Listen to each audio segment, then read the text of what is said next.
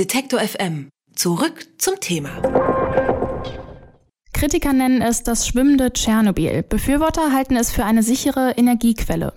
Am neuesten Prestigeobjekt Russlands scheiden sich die Geister. Das Land hat ein Atomkraftwerk auf einem Schiff gebaut. Und seit dem letzten Wochenende ist dieses Schiff im Nordpolarmeer unterwegs. Es soll eine bodenschatzreiche Region im Nordosten Sibiriens mit Strom versorgen. Und in Zukunft will Russland solche Kraftwerke auch an andere Staaten verkaufen. Über mögliche Gefahren für Mensch und Umwelt spreche ich mit Manfred Mertins. Er ist Professor für Security Management und betreibt eine Firma zur Kontrolle von Kernkraftwerken. Hallo, Herr Mertins. Ja, hallo. Die Akademik Lomonossow, so heißt das schwimmende Atomkraftwerk. Was verspricht sich die russische Föderation von der Entwicklung dieses Projekts? Also es ist ja so, dass sich das hier um ein Atomkraftwerk handelt, das relativ klein ist. Also im Vergleich mit den landgestützten Kraftwerken sehr klein. Ähm, und äh, es ist beabsichtigt, äh, dieses Atomkraftwerk äh, in Regionen äh, zu installieren, wo es sich nicht lohnt, große Kraftwerke, also die großen landgestützten Kraftwerke zu errichten. Im Übrigen ist es weltweit eine Tendenz, äh, die kleinen Kraftwerke, also Small Reactors, äh, zu installieren in, Gebieten, wo eben es sich nicht lohnt, große Kraftwerke zu bauen.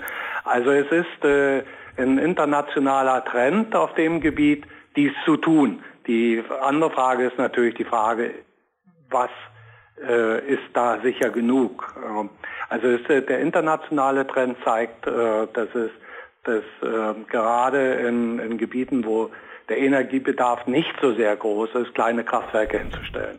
Aber gab es denn schon mal ein schwimmendes Atomkraftwerk oder ist das jetzt das erste? Also äh, was die Russen hier vorhaben, äh, ist äh, eine Situation, dass sie äh, die Kernreaktoren, wie sie die auf äh, den äh, Eisbrechern verwenden, hier für die Stromerzeugung für zivile Anwendungen einsetzen wollen. Also insofern äh, gibt es äh, bei den Russen bereits äh, so etwas, also ein schwimmendes Kraftwerk äh, vom Titel her gesehen, gibt es bisher nicht, aber es ist äh, ähm, bereits praktiziert, dass äh, Atomreaktoren auf Eisbrechern in Betrieb sind. Mhm.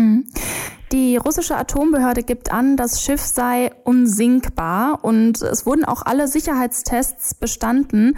Wie sicher ist denn das Projekt aus Ihrer Sicht? Also man muss da äh, wohl von verschiedenen Seiten hergehen. Die eine Seite ist äh, die Frage des äh, konventionellen Schiffbaus. Also es ist äh, nach äh, menschlichem Ermessen oder nach der praktischen Erfahrung, wenn wir das mal als Maßstab nehmen, äh, sicherlich möglich, die äh, Schiffe so zu bauen, dass sie nicht sinken. Also das ist aber traditioneller Schiffbau. Die andere Frage ist, wie sicher ist eben äh, der Reaktor oder das Kraftwerk, das auf dem äh, Schiff äh, installiert ist, sind ja hier konkret zwei Kraftwerke. Ähm, das ist äh, eben äh, die Seite, wenn wir von der nuklearen Seite hergehen. Äh, die Frage von der konventionellen Seite, also vom Schiffbau, kann ich mehr oder weniger dem folgen, was die Russen da sagen. Also theoretisch gesehen ist natürlich jedes äh, Schiff äh, sinkbar, aber man kann natürlich den, ähm, den Schiffbau schon so optimieren, dass quasi aus praktischen Gesichtspunkten gesehen, dass äh, so ein Schiff dann äh, unter solchen Aspekten als nicht sinkbar eingestuft werden kann. Das ist schon richtig so. Selbst bei so Naturkatastrophen oder so Vorkommnissen wie irgendwie einem starken Wellengang oder irgendwie einem Tsunami oder so, da ist ja ein Schiff auf jeden Fall deutlich gefährdeter als ein Atomkraftwerk auf dem Land. Ja, wenn wir jetzt hier, das sagte ich ja äh, bereits vorher, äh, die Frage der Sicherheit der nuklearen Anlage sehen, da haben wir sicherlich äh, mehr Aspekte zu sehen. Das ist einmal die Frage eben der naturbedingten Einwirkung. Ähm, man muss jetzt hier sehen, dass diese Anlage, äh, dieses ähm, seegestützte äh, Kernkraftwerk, ähm, das, äh, um das es sich hier handelt, äh, ja gebaut wurde nach äh, Sicherheitsanforderungen Ende der 80er, Anfang der 90er Jahre die da in Russland äh, galten. Und mittlerweile hat es äh, die, den Unfall im Atomkraftwerk in Japan gegeben, wo wir sehr, sehr viel Erfahrung gesammelt haben. Insbesondere eben die Erfahrung, dass äh, naturbedingte Einwirkungen sehr viel gravierender sein können als die, die man ursprünglich bei der Auslegung berücksichtigt hatte.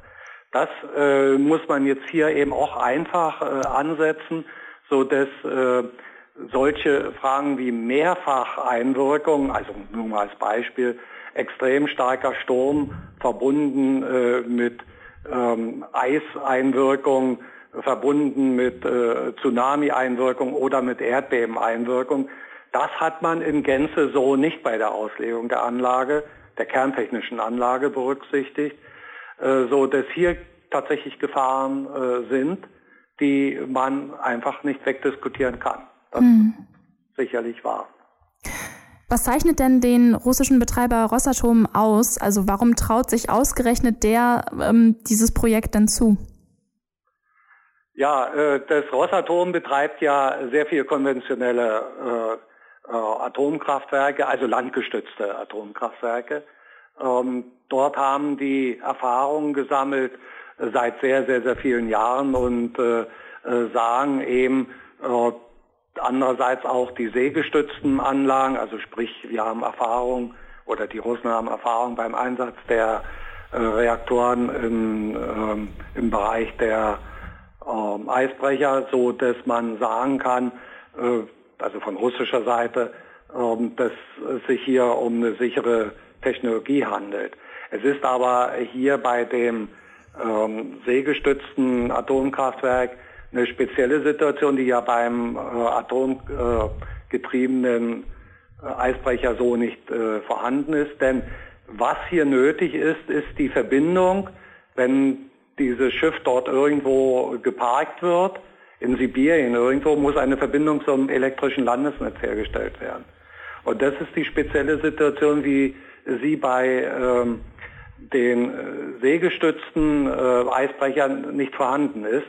Hier gibt es eine ganz spezielle Situation, äh, wo eben naturbedingte Einwirkungen äh, zu großen Störfällen führen können, die so eben beim atomgetriebenen Eisbrecher nicht vorhanden sind. In äh, Zukunft will Russland solche schwimmenden Atomkraftwerke auch exportieren.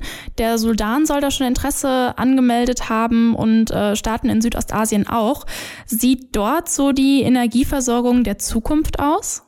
Ja, ich sagte ja, das ist äh, tatsächlich äh, ein Trend, äh, klein, kleine Reaktoren, also wie es international heißt im Englischen Small Reactors, tatsächlich in Gebiete zu bringen, so in wüstenähnlichen Gebieten und sowas, wo Energiebedarf absolut vorhanden ist, aber eben nicht in der Größenordnung, wie so ein landgestütztes Kraftwerk produzieren würde. Es ist aber eben eine andere Situation, die man betrachten muss.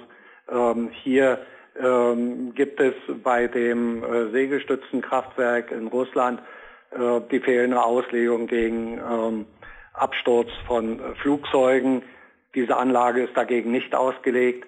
Ähm, das heißt, äh, dass wir hier eine Gefährdungssituation haben, die nicht beherrscht wird.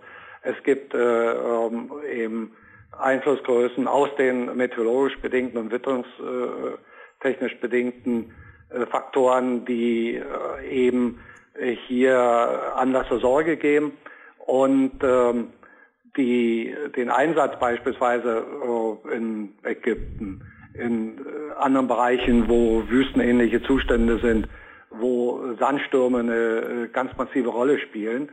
Da gibt es ja auch Untersuchungen weltweit. Das sind Dinge, wie sie ja beispielsweise in Russland gar nicht auftreten. Das sind Dinge, die äh, man überhaupt noch nicht überschauen kann.